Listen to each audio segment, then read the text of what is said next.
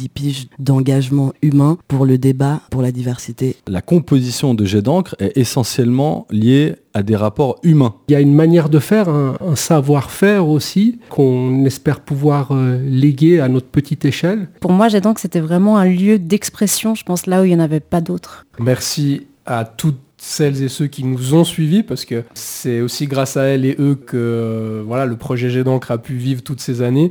Tout l'aspect participatif euh, m'a permis de découvrir des domaines et de développer une grille d'analyse que je garde avec moi euh, dans ma petite valise de, de ressources. Je pense qu'on peut tous penser à en tout cas une dizaine de contributeurs pour qui Jet d'encre a vraiment constitué une étape fondamentale dans le cheminement de vie, en tout cas d'un point de vue professionnel. J'ai d'encre. J'ai d'encre. Bonjour et bienvenue dans ce dernier euh, podcast consacré à Jet d'encre, à cette tribune indépendante pour une pensée plurielle. C'est un projet, c'est une association qui prend fin euh, aussi avec euh, ce dernier podcast, en partie vu qu'il y aura encore une soirée prévue ce samedi 11 décembre à laquelle vous êtes tous et toutes conviés. On va faire le point, on va mettre un point final à notre discussion aujourd'hui et le grand plaisir d'être presque au complet avec notre comité. Donc je vais faire un tour de table tout d'abord. Bonjour José, bonjour Sophie, Noémie, Hermela, Tristan, Victor et Stéphane. Bonjour à vous tous. Salut. Bonjour. Bonjour. Alors comité presque au complet, je le disais, il manque deux membres aujourd'hui. Il manque Yann et Michael, mais qui sont avec nous en pensée. Alors on va parler ensemble de la fin euh, de ce projet. Peut-être une toute première euh, question pour, euh, pour vous tous.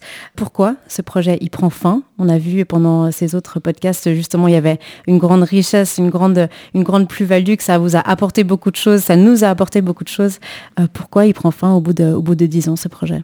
Ben, je pense que si on réfléchit vraiment aux, raisons fondamentales de pourquoi on est, forcé de s'arrêter euh, aujourd'hui, et vous me dites peut-être que vous avez euh, une perception totalement différente, mais je pense qu'il y a essentiellement deux tendances auxquelles on a fait face au fur et à mesure que le projet évoluait.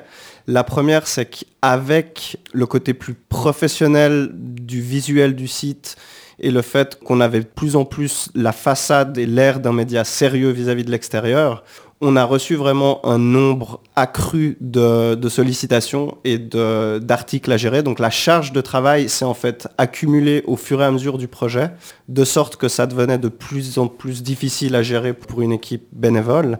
Et en parallèle, il y a eu une tendance inverse qui est que le temps qu'on avait à disposition de manière personnelle tous pour gérer cette charge de travail, aussi euh, a aussi diminué. On a eu la chance d'avoir au, fur et à mesure des années des nouveaux membres du comité qui sont venus s'ajouter au, projet euh, d'encre et qui nous a apporté un, très grand soutien. Mais aujourd'hui, je pense que l'équilibre est rompu quelque part et qu'on on n'a plus les ressources humaines nécessaires à assumer la la charge de travail bénévole que, nécessite ce, projet. À mon sens, c'est vraiment la, la, raison, la raison principale, la conjonction de ces deux, de ces deux tendances. Parce qu'il faut le dire aussi quand même, quand Jet d'encre a été fondé, c'était en 2011, vous étiez, donc les quatre membres fondateurs, vous étiez beaucoup plus jeunes, on va quand même, on va quand même le dire, vous étiez au début de votre vingtaine, en fait, euh, on a vieilli, entre-temps, il y a dix ans qui sont passés. Oui, et peut-être que moi j'ajouterais un élément que je regrette un peu aujourd'hui, c'est qu'on n'ait pas su, au fur et à mesure de ces dix ans, en fait, suffisamment se renouveler et suffisamment transmettre. C'était aussi euh, à l'origine un de nos, un de nos chevaux de bataille. Et puis, eh ben, on s'est rendu compte euh, cette dernière année qu'en fait, on n'avait pas réussi à passer le bébé. Et je pense que même au sein du comité, on n'a pas tous été d'accord sur la manière euh, dont devait se terminer ou pas le projet. Et voilà, si j'ai un regret aujourd'hui, je dirais que c'est celui-là, c'est de ne pas avoir pris euh, assez temps, le, le, pas avoir fait le constat assez vite qu'on n'avait on pas suffisamment de ressources. On n'a pas su euh, assez tôt euh, prendre des mesures pour ça. Stéphane? Ouais, puis pour compléter ça, je pense qu'il hum, faut aussi dire que on n'a pas subi passivement euh, les événements. On a essayé hein, de faire en sorte de trouver des, solutions. Ça fait euh, quelques mois, voire même quelques années qu'on essaye de réfléchir aussi à notre fonctionnement interne, de voir comment on pourrait faire en sorte de, trouver des solutions pour que, pour que ça aille mieux. On a tenté des choses, on a essayé par exemple à un moment donné de, séparer les rubriques par personne du comité, essayer de fonctionner un peu plus comme une rédaction euh, normale entre, entre mille guillemets, d'essayer de, se diviser le travail comme ça. Euh, ça n'avait pas trop trop euh, marché, disons, ça n'avait pas entraîné une différence fondamentale. Du coup, on a essayé aussi de changer peut-être plus que sur les, catégories, mais plus sur une division du travail horizontale. une partie de l'équipe serait plus orientée relecture, une autre partie plus réseaux sociaux, une autre partie plus administrative, par exemple. Donc, on a quand même tenté des choses, on a quand même essayé de, faire en sorte d'avancer, même si euh, au final ça n'a pas réussi. Et puis moi personnellement, ce que je voulais dire, c'est que euh, j'avais deux craintes en fait. La, première, c'était que après dix ans de travail, on a quand même fourni un investissement énorme, un, investissement monstre en fait pour ce projet qui nous tient super à cœur.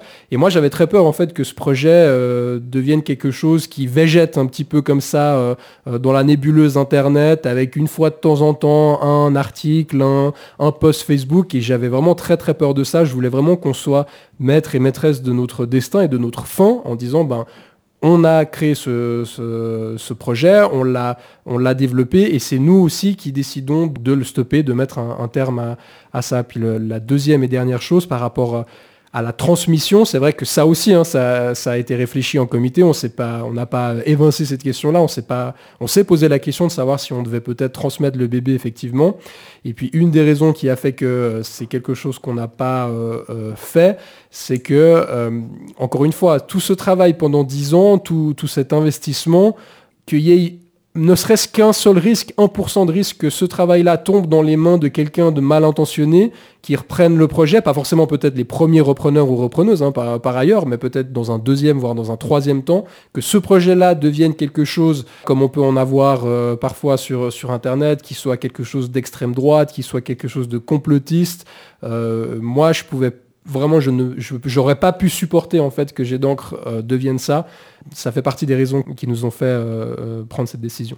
Alors, je vais faire un peu l'avocate du diable ici parce que je fais partie de d'encre, mais en fait, ça veut dire quoi? Qu'en fait, c'est seulement nous, seulement vous qui pouvez mener à bien ce projet. Il faut quand même dire une association, on la dissout quand elle a plus raison d'être, quand elle est plus pertinente, quand on, on en a plus besoin. Est-ce que c'est le cas pour d'encre vraiment Est-ce qu'on n'a plus besoin de d'encre aujourd'hui? Est-ce que vraiment il y a un risque si grand que personne d'autre que nous puisse gérer d'encre alors, pour euh, compléter et répondre à cette question d'une pierre deux coups, je pense qu'il faut vraiment rappeler, je ne sais pas si les gens se rendent compte que Jet d'encre, c'est un projet bénévole. Je sais que c'est un mot-clé qu'on a mobilisé dans plusieurs des épisodes et tout, mais voilà, il faut le redire déjà à ce moment-là de l'équation. C'est-à-dire qu'à partir du moment où c'est bénévole, quand on parle de charge de travail, etc., c'est-à-dire que c'est du travail fait gratuitement. on l'a fait avec grand plaisir pendant un certain nombre d'années. Ça nous a permis de former et de compléter nos CV sur plein de choses, de, nous enrichir intellectuellement, etc. Mais voilà, il ne faut pas l'oublier. Très rarement obtenu des fonds et même le peu de fois où on en a demandé, etc., c'était toujours des cacahuètes qui permettaient juste de, encore une fois, s'acheter 3-4 euh, biscuits prix garanti. Donc, mêlé à cette question du bénévolat, et on peut l'aborder très concrètement aussi, la, la composition de jet d'encre est essentiellement liée à des rapports humains.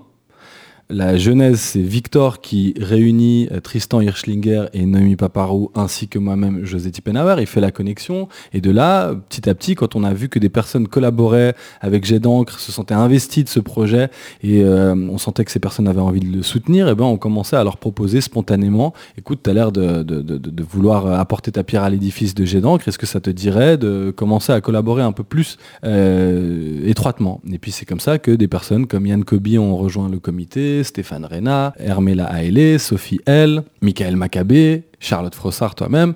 Donc voilà, cette composante humaine, elle est quand même hyper importante, y compris pour expliquer le fait qu'on n'a pas réussi à passer le bébé. C'est-à-dire que c'est autant un, projet, euh, c'est autant un point positif. C'est-à-dire que finalement, on est devenu une bande d'amis et c'était toujours du plaisir de se voir aussi, y compris quand il y avait les tâches les plus ingrates. Je, fais, je parle euh, de manière euh, la, majorité du, temps, hein, évidemment. C'est pas le cas pour tous les membres et toutes les fois. Mais, mais, pour dire que voilà, on avait du plaisir, ou en tout cas, on avait moins de, vous voyez, moins d'inconvénients à accomplir des tâches ingrates parce que c'était des bons moments qu'on vivait aussi ensemble. Et donc voilà, on s'est rendu compte que à partir du moment où c'est du bénévolat, faire entrer des personnes qu'on ne connaît pas forcément dans le cercle du comité, ça peut casser énormément de dynamique. Et casser la dynamique humaine, qui était le lien principal qui nous liait, c'était prendre énormément de risques. Donc ça, ça explique aussi le fait qu'on n'a pas beaucoup ouvert les vannes à euh, un comité euh, étendu. Euh, et, qu'on se retrouve à, ce moment-là à se dire, ben, vu tous les risques qu'il y a, vu tout le travail accompli, peut-être hein, que d'autres personnes, on ne sait jamais, c'est toujours la même question, peut-être que Jet d'encre aurait pu être pris par quelqu'un d'autre, un autre groupe, et aurait pu euh, vivre euh, un, succès même beaucoup plus grand que le nôtre, si on peut parler de succès pour le nôtre, mais, mais vu les risques, vu l'époque, vu le nombre de sites internet euh, qui se veulent euh, des pensées indépendantes, euh, qui donnent la parole à tout le monde, etc., et qui sont devenus notamment justement des plateformes complotistes, on s'est quand même dit que ça, c'était un des éléments qui pesait le plus dans la balance. Hermela je pense aussi que foncièrement, pour qu'un projet survive à ses membres, il faut vraiment qu'il soit ancré. Il faut qu'il ait une mission très claire, une directive éditoriale très claire. Et c'est là où peut-être nous, on a on a pêché. C'est que, enfin, on a pêché, mais par manque de temps. Et c'est pour ça que je rejoins en fait tous les autres membres du, comité, parce que c'est pas que ces questions ne sont pas arrivées, c'est juste qu'il fallait à la fois penser à la professionnalisation ou institutionnalisation du projet, se renouveler, évoluer, répondre aux nouveaux modes de communication, créer de nouvelles catégories, euh, répondre aux publications, augmenter le nombre euh, de, des membres du comité, et en fait garder aussi la qualité euh, de ce qui était rendu en même temps. Donc euh, il y a certes une diversité et puis une multiplication des forces en tout cas ou des réflexions, mais du coup ça prenait aussi plus de temps et puis on pouvait pas taffer sur les deux pans en même temps en fait. Donc c'est clair qu'à un moment donné, euh, on s'est juste posé puis on s'est dit bah on sait que c'est un peu flou donc ça peut aller dans de mauvaises mains. Alors vaut mieux que nous ensemble, on décide de, l'arrêter en toute connaissance de cause. Alors c'est une décision qui a été euh, longue et difficile à prendre après euh, dix ans euh, de charge que vous avez tous très bien, très bien décrit. Vous avez parlé aussi de laisser, de passer le bébé à quelqu'un d'autre. C'est pas anodin comme terme, c'est vraiment un bébé que vous avez couvé, que nous avons couvé, puisque je m'inclus dedans aussi. Alors Victor Santos Rodriguez, toi tu es le président de que tu as porté ce projet, plus que toutes les personnes qui sont ici aujourd'hui aujourd'hui, tu l'as porté vraiment à bout de bras jusqu'à la toute fin. Alors comment est-ce qu'on fait pour, euh, alors à défaut de passer le bébé, pour, euh, pour le lâcher? Oui, alors euh, je vous parle avec un peu, un peu d'émotion maintenant, évidemment. C'est quand même dix années de vie et qui ont beaucoup compté d'un point de vue de mon développement personnel, mais aussi parce qu'on l'a évoqué, on a tissé des, des liens très forts entre, entre membres du comité et aussi plus généralement avec l'ensemble des, soutiens et contributrices et contributeurs du, projet. Et c'est évidemment un moment qui est difficile.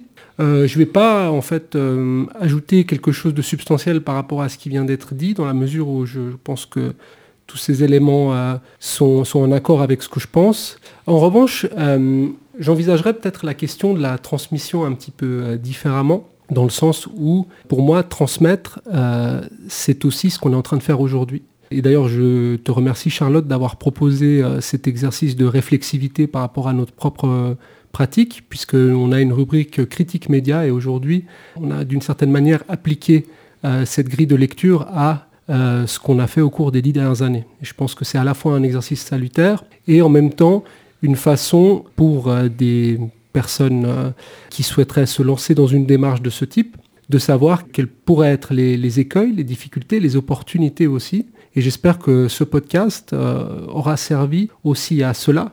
Et puis, bien sûr, alors là, je parle en tout cas à titre personnel, moi, je reste aussi volontiers disponible pour euh, des personnes éventuellement qui aimeraient se lancer dans une démarche de ce type et donc répondre à, un, besoin qui, pour répondre à ta question de base, euh, à mon avis, existe encore, mais qui souhaiteraient peut-être le faire autrement, avec leur propre savoir-faire, peut-être aussi d'une façon plus adaptée à l'époque. Euh, et donc, euh, donc pour moi, euh, la transmission, je l'envisage aussi de cette façon-là.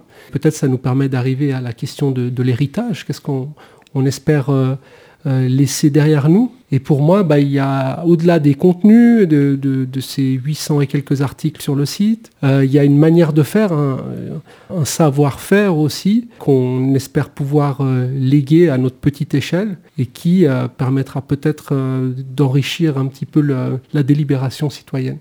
Alors il y a la question de l'héritage et puis il y a la question aussi de qu'est-ce qu'on va prendre chacun, chacune d'entre nous de jet d'encre, puisqu'on a commencé, donc on était des jeunes vingtenaires, aujourd'hui on a passé 30 ans, tous, malgré ce que José suggérait. Non, non, on a bien tous passé 30 ans.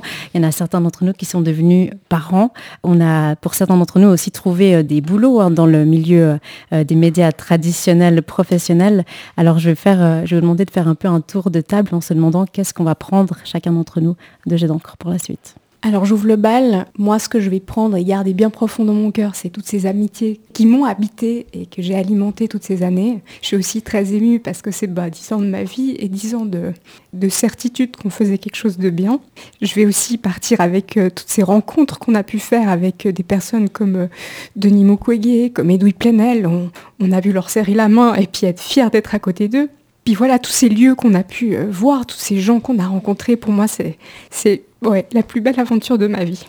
Merci Noémie. Il y a un peu d'émotion aujourd'hui. Hein. Ouais, je pense que l'aspect humain, euh, fondamentalement, c'est évidemment le, truc numéro un qui va rester, parce que ça, cette, euh, ces liens d'amitié, ben, ils vont survivre à Jet d'encre hein, au final. Donc euh, moi, je le vois vraiment comme comme une continuité. Euh, donc, de ce point de vue-là, ça va, je suis assez rassuré par rapport à, par rapport à ça, à part avec José. Euh, non, moi, ce que, ce que, il y a évidemment énormément de, choses que je retiendrai. C'est, voilà, comme l'a dit aussi Noémie, c'est un tiers de ma vie, 30 hein, piges. Donc, euh, sur voilà, 10 ans, ça fait, ça fait un tiers de, notre vie. C'est quand même, voilà, c'est assez immense, assez, assez grand. Mais voilà, peut-être parmi toutes ces petites choses, moi, ce qui m'a beaucoup touché dans, dans, ce projet, c'est euh, l'aspect, essayer en tout cas d'amener chacune et chacun à avoir les armes pour pouvoir publier quelque chose sur une thématique qui euh, les tenait à cœur en fait. Donc on a parlé à un moment donné dans, ces podcasts de diversité en fait des contributeurs et des contributrices. Et hum, moi, voilà, je, retiendrai notamment le fait que des personnes qui soient pas universitaires, des personnes qui ne soient pas euh, issues des milieux euh, de lettres, par exemple, ou, euh, des sciences sociales, disons, qui ont pu publier des articles sur GEDONC. Ça, moi, c'est quelque chose dont je suis hyper, hyper fier. Bah, je vais citer l'exemple d'un ingénieur qui s'appelait Diego, qui lui aussi euh, bah, était un des, tout grands soutiens en fait de Jet d'encre. Il est plus là aujourd'hui. Par contre, je sais que le projet lui tenait à cœur et que euh, voilà, ça n'a pas été facile pour arriver à publier euh, ces textes. Il y a eu, je pense, 200 000 relectures. Mais au final, il y est réussi. Et, voilà, moi, pour moi, c'est le symbole de ce qu'est Jet d'encre. Et, voilà, j'en suis très, très heureux. Ce que je vais dire va un peu dans le sens de tout ce qui a été dit. Euh, ce que je retiens, c'est cet enrichissement tant au niveau humain que professionnel. Je pense que j'ai énormément appris et pourtant je suis une des dernières personnes à être arrivée dans le projet. J'ai rejoint Jet d'encre en 2017.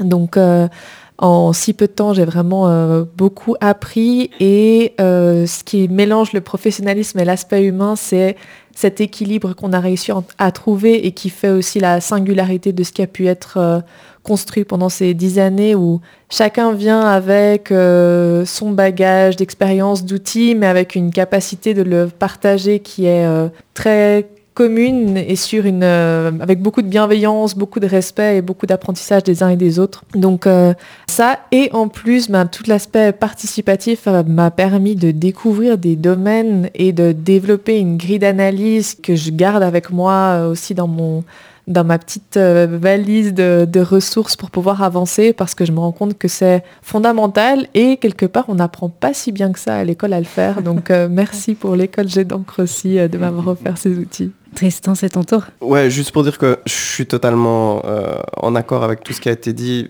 L'aspect personnel très fort, les amitiés très important et probablement le plus important. D'un point de vue personnel, moi, ça m'a aussi appris à vraiment structurer ma pensée, à essayer de communiquer certaines idées plus ou moins organisées, plus ou moins complexes, de manière vraiment accessible et, rendre cette pensée euh, accessible aux, gens avec qui j'avais envie de, euh, transmettre ça. Ce qui est important aussi, je pense, c'est que quand on regarde vraiment toute la quantité de contributeurs qu'on a eu à Jet d'encre, je pense qu'on peut tous penser à en tout cas une dizaine de contributeurs, voire plus. Dans les contributeurs, j'inclus les membres du comité, pour qui Jet d'encre a vraiment constitué une étape fondamentale dans le cheminement de vie, en tout cas d'un point de vue, euh, point de vue professionnel. Et ça, pour moi, c'est vraiment une satisfaction euh, personnelle très grande.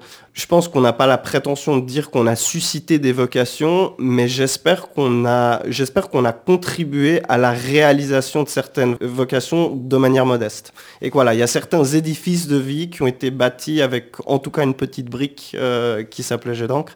Et ça, je pense que c'est, vraiment un héritage important parce que c'est quelque chose qui reste. Et euh, c'est des gens euh, pour qui euh, j'ai donc vraiment à, compter de, manière très concrète en fait. Donc c'est pas impossible qu'il y ait d'autres jeunes qui se retrouvent bientôt dans une autre maisonnette verte pour recommencer un nouveau projet. Tes enfants peut-être Tristan? Peut-être un jour. Alors on continue le tour de table. Hermela, je crois que c'est ton tour. Qu'est-ce que tu vas prendre de jet d'encre avec toi? La rigueur. Euh, non, euh, la qualité. non, mais c'est vrai. Non, effectivement, la, rigueur et la, qualité du travail rendu euh, ces dix dernières années, parce que moi, je suis la dernière arrivée, mais depuis le début, je suis fan du, projet et j'étais vraiment honorée de pouvoir l'intégrer un, petit peu, un petit bout de temps. Donc, donc ça, c'est vraiment quelque chose qui m'a aussi motivée à participer à, ce projet parce que c'est vraiment quelque chose de beau et puis qui souligne aussi l'engagement humain avant tout parce que voilà, euh, on parlait du bénévolat, du zéro modèle économique et tout, mais ça reste quand même 10 euh, piges d'engagement humain pour le débat, pour la diversité et ça, il n'y a rien d'autre quoi. Euh, je co-sign, il fallait un petit mot en anglais quand même, tout ce qui a été dit jusqu'à maintenant. Pour être un peu original, moi je reviendrai peut-être un peu sur les, les, parcours professionnels que ça, que ça a permis et je trouve que ça aussi c'est une fierté pour Jet d'encre.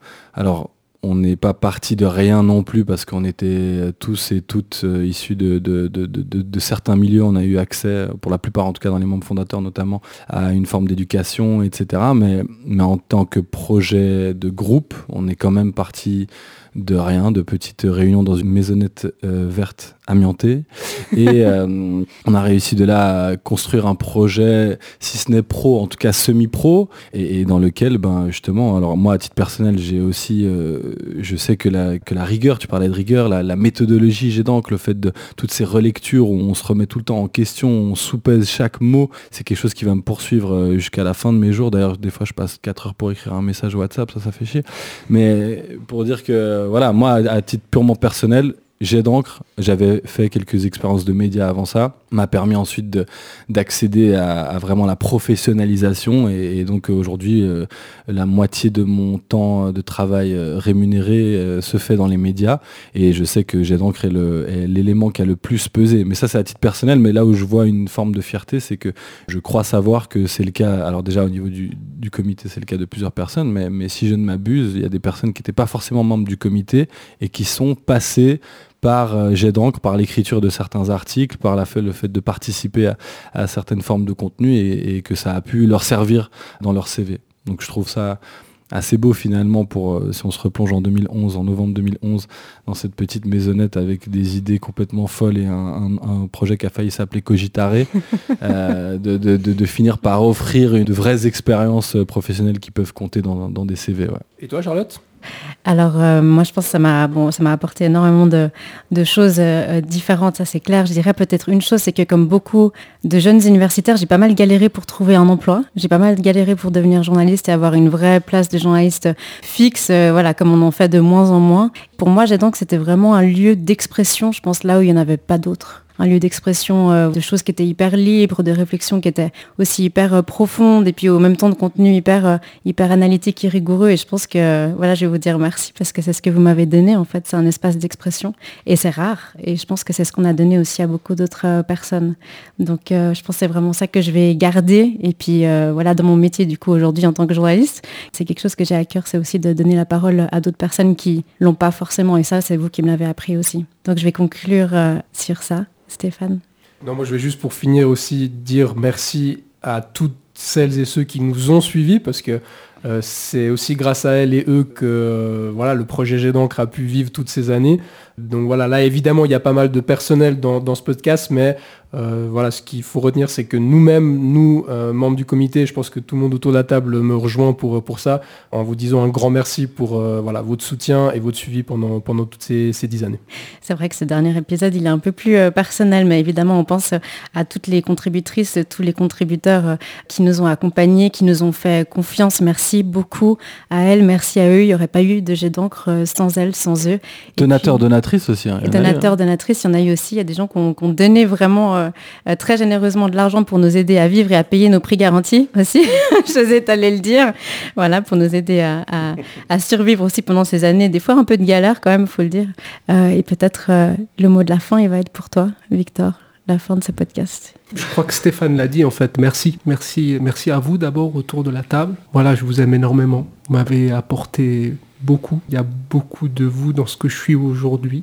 Euh, et, voilà, ma gratitude est infinie de ce point de vue-là. Merci aux contributrices et contributeurs qui nous ont fait confiance, qui se sont mis en danger aussi, euh, parce que c'est pas simple de prendre la plume publiquement, euh, surtout quand on n'y est pas nécessairement préparé dans le cadre d'une formation spécifique. Merci aux personnes qui nous ont soutenus dès, le départ et durant ces dix années, les proches, euh, mais aussi les, enthousiastes euh, qui se sont manifestés spontanément euh, au fil de ces années. Merci à toutes les personnes qui nous ont lus, qui ont été fidèles à nos contenus.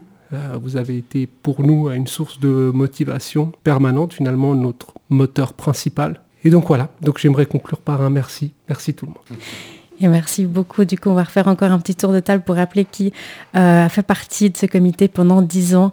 Merci José Tippenauer, merci euh, Sophie L, merci Noémie Paparo, merci Hermela Haile, merci Tristan Hirschlinger, merci Victor Santos Rodriguez, merci Stéphane Rena, merci aussi à Yann Kobi et Michael Maccabi qui ne sont pas avec nous aujourd'hui mais à qui on pense. Et puis moi-même, c'était Charlotte Frossard. Merci beaucoup. Merci Charlotte. J'ai d'encre, j'ai d'encre. Thank you.